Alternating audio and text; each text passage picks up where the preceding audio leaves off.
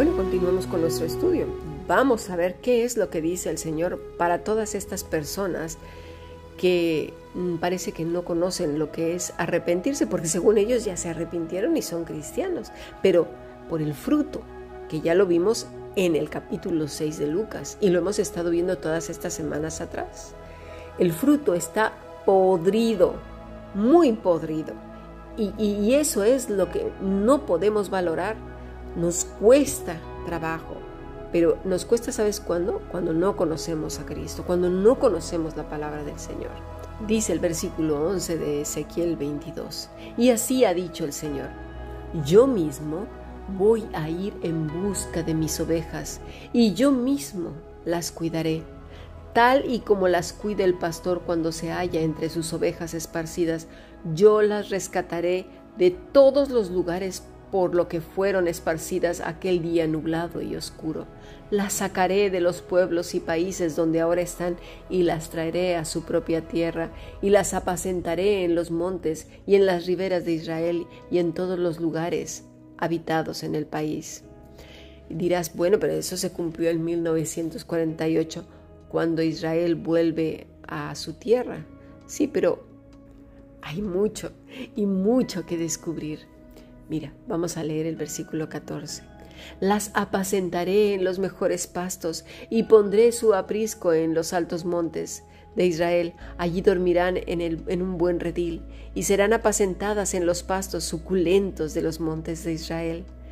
Yo les daré a mis ovejas buenos pastos y apriscos seguros. Palabra de Dios, el Señor. Pon atención a lo que has leído porque dice la escritura, a los suyos vino y los suyos no le recibieron.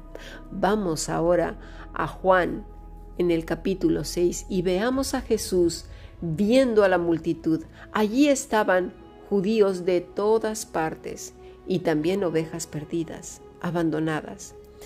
Lejos de ser el buen samaritano o el buen romano, ¿quién crees que llega? Pues estaba ante ellos nada más y nada menos que el buen pastor que acabamos de leer en Ezequiel 22. Sí, así como lo oyes. No era el milagro de los cinco mil, no era una exhibición de poder, era el cumplimiento de ese buen pastor que está diciendo, yo voy a ir y voy a cuidar de mis ovejas. Dice Juan, mira, que había mucha hierba, y el Señor les dice, mira, que se recuesten. ¿No te recuerda al Salmo 23 donde dice, en lugares de delicados pastos me hará descansar? La mayoría de la gente, penosamente, se piensa que este episodio es como una demostración de su poder que tenía que enseñarle a las personas sus milagros. Pero te voy a decir una cosa, Dios no le rinde al hombre, no, ni le tiene que demostrar nada. El hombre es quien le rinde a Dios y le tiene que demostrar a Él, a Él, nosotros a Él, no Él, no Dios a nosotros. Dios no tiene que demostrarle al hombre absolutamente nada. Pero conocemos un tipo de hombres y mujeres que desde antaño, pero desde mucho tiempo atrás, han creído sin ver. El buen centurión, mira, creyó sin ver, era romano. Todos los profetas creyeron sin ver y sin pedirle al Señor que probara su deidad o su poder o todas esas cosas. Con lo cual, decir que Dios estaba probando o sus credenciales de deidad es un error. Se estaba cumpliendo esta profecía de Ezequiel 22. Hebreos 11.1 dice, es pues la fe, la certeza de lo que se espera, la convicción de lo que no se ve, porque por ella alcanzaron buen testimonio los antiguos. Por la fe entendemos haber sido, haber sido constituido el universo por la palabra de Dios, de modo que lo que se ve fue hecho de lo que no se veía. Dios estaba realmente teniendo misericordia de estas ovejas perdidas, abandonadas, maltratadas, desolladas, pateadas, azotadas, burladas, robadas, engañadas, mal enseñadas. El buen pastor estaba haciéndolas descansar. Ellos estaban viendo in situ el Salmo 23 y nosotros estamos viendo esta maravillosa escena cuando la estamos leyendo y también en nuestra propia vida cuando lo entendemos. El precioso buen pastor que vino a buscar a sus ovejas las pone a descansar en esos verdes pastos. Mira, la noche cada día es más oscura, las tinieblas no se hacen esperar, tal y como lo está diciendo el Señor en Ezequiel 22. Jesús hace la pregunta a Felipe para examinarle. Pedimos que el Señor nos examine, pero cuando lo hace, como estamos en lo que verdaderamente nos importa, lo que nos preocupa, lo que nos roba todo el día pensando, pues no ponemos atención. La palabra que se usa aquí implica no solo examinar, sino disciplinar, escudriñar a Felipe. Por eso hace esa pregunta. ¿Qué haremos para darles de comer? ¿Dónde compraremos? Y Felipe contesta como contestaríamos cualquiera de nosotros quizás. Pero entra Andrés en acción con su lógica y, sabes, tampoco pasa la prueba. Y aquí viene una cosa muy interesante para estos judíos que habían escuchado y crecido aprendiendo las escrituras todos los días de su vida. ¿Dónde quedó el Salmo 23 que tanto memorizaba? Pero, claro, cada momento de la vida, en esas situaciones que no sabemos cómo, ahí es donde se debe aplicar, saber cómo vivir las escrituras, lo, lo que hemos aprendido, sabiéndolo discernir, comprendido, no como cosas religiosas, si hubieran conectado lo que habían aprendido con, con, el Rey de Gloria, con el buen pastor, hubieran sabido que tenían ante sus ojos no solamente sus discípulos, sino todas esas personas, nada más y nada menos que al buen pastor. Y enseguida sus ojos se hubieran abierto. Pero esto sucede hasta nuestros días. Lo que algunos teólogos y maestros han visto es lo mismo que vieron estos hombres, mujeres, discípulos en antaño, uno que hacía grandes milagros, el profeta, el maestro que necesitaba convencer a unas ovejas torpes, ciegas, tosudas y a otros muy heridos y maltratados de que él, de verdad, yo soy Dios, de verdad. Qué tontos hemos sido. En su magistral manera de enseñar, el maestro nos da la formación, mira, in situ. Les, ¿Sabes qué les dijo a sus discípulos? Hagan que se recuesten.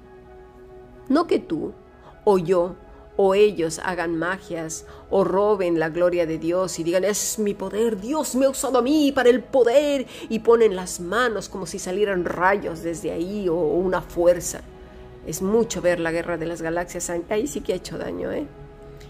Ellos simplemente fueron los mensajeros que dijeron lo que el maestro decía, seguían órdenes de su Señor quien giró la orden fue el Señor Jesucristo. Ellos simplemente tenían que hacer que se recostaran. Ese es el papel del discípulo y del siervo.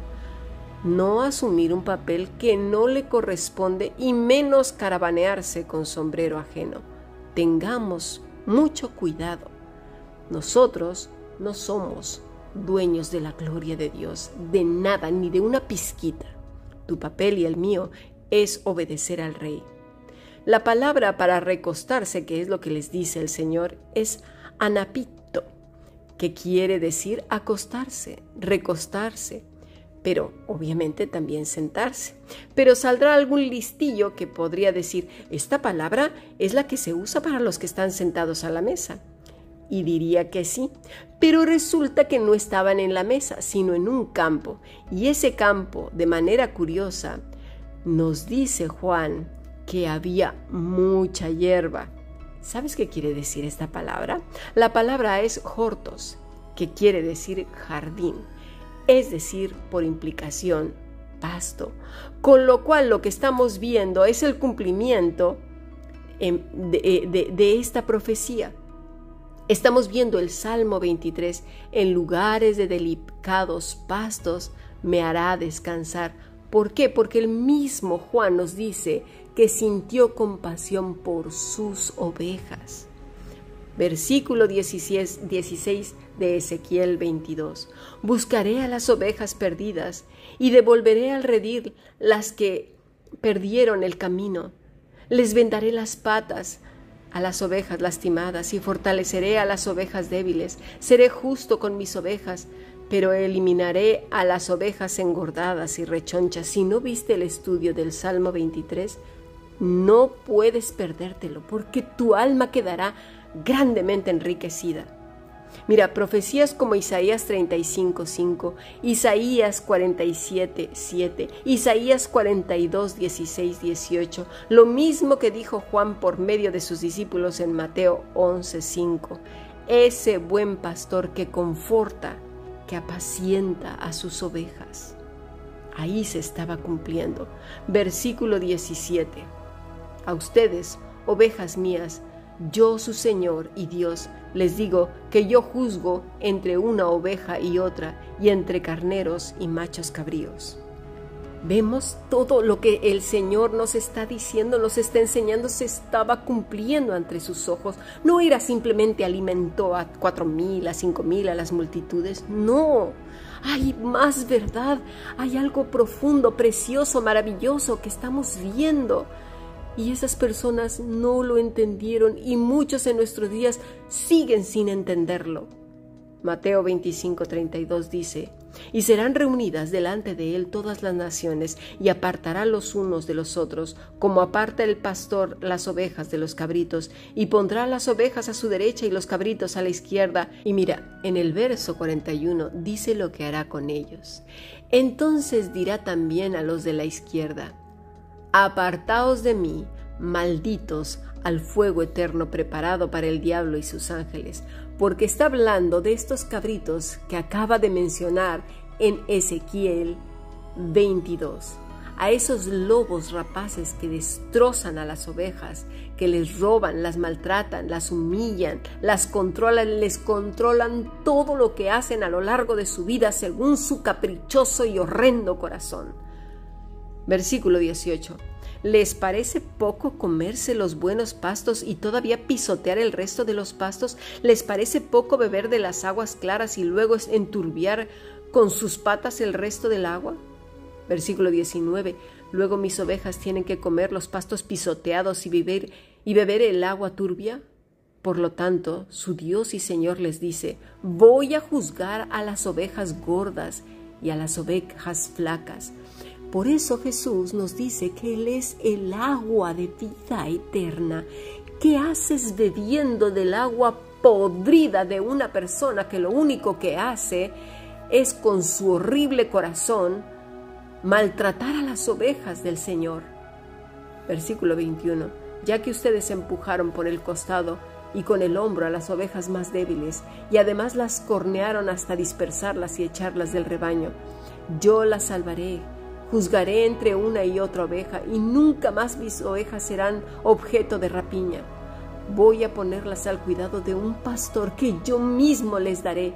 Ese pastor será mi siervo David, y él será quien las apacentará. Se está refiriendo al Señor Jesucristo. Yo el Señor seré su Dios, y mi siervo David será su príncipe. Yo el Señor lo he dicho. Ahí tenemos más de una vez al buen pastor que prepara mesa o meseta en presencia de nuestros angustiadores. ¿Quiénes eran los angustiadores de Israel?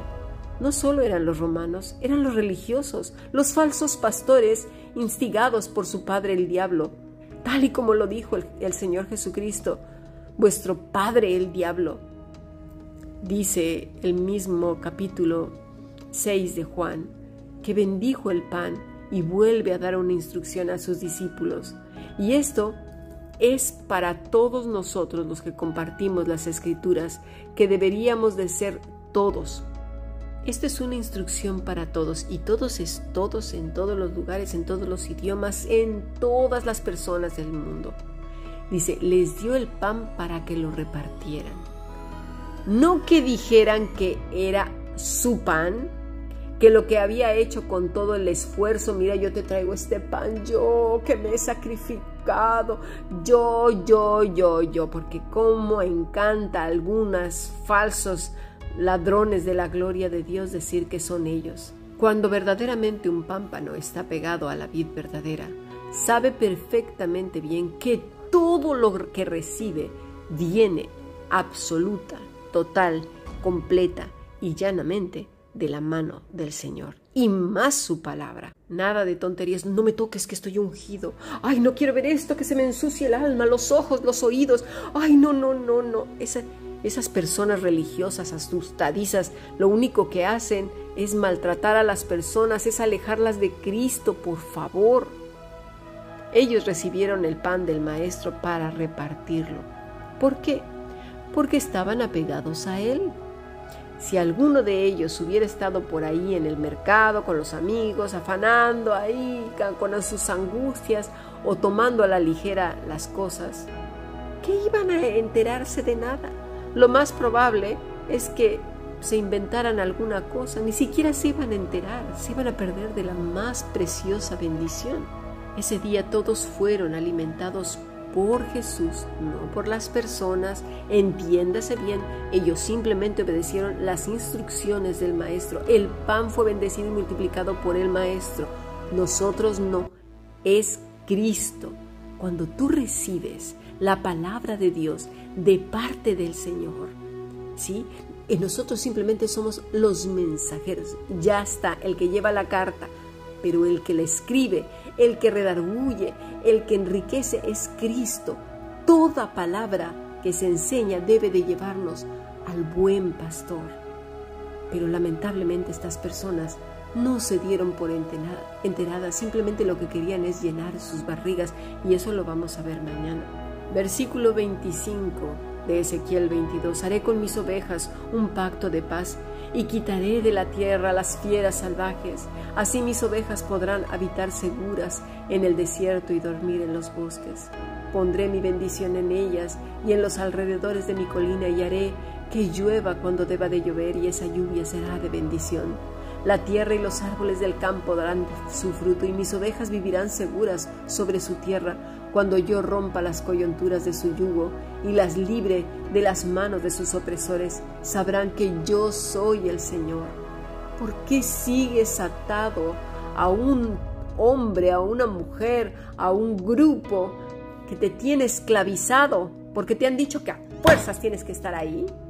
Pero, ¿a qué voces estás escuchando? ¿Sabes por qué Adán cayó? Por escuchar otra voz que no era la voz del Señor. No temas obedecer al Señor, no temas vivir en la libertad con que Cristo te ha hecho libre. Versículo 28. Mis ovejas no volverán a ser el botín de guerra de las naciones, ni las fieras salvajes volverán a devorarlas, sino que vivirán tranquilas, sin que nadie las espante. Tenemos que ser libres en la libertad con que Cristo nos ha hecho libres. Estamos siendo esclavos muchas personas de la cultura, de las tradiciones, de estas personas que mezclan sus culturas, su época de este siglo, con lo que ellos creen y con los antiguos profesores de los siglos 14, 15, 16, 17, 18, 19 hasta ahora. Si tu corazón sigue en el mundo, en las cosas que pronto se perderán, en lo que, en lo que perece, o te han enseñado mal, o aún no has entendido las escrituras, no te preocupes, busca al Señor, léelo en los Evangelios. No queda mucho tiempo, pero el que has visto y escuchado hoy en las Escrituras es ese Salvador, el buen pastor, quien vino a buscarte a ti, quien dice en el Salmo 23 que no te faltará, Él no te faltará.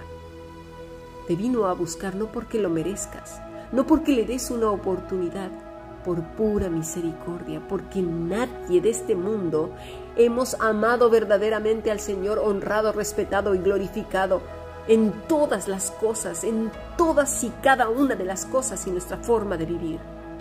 Versículo 29.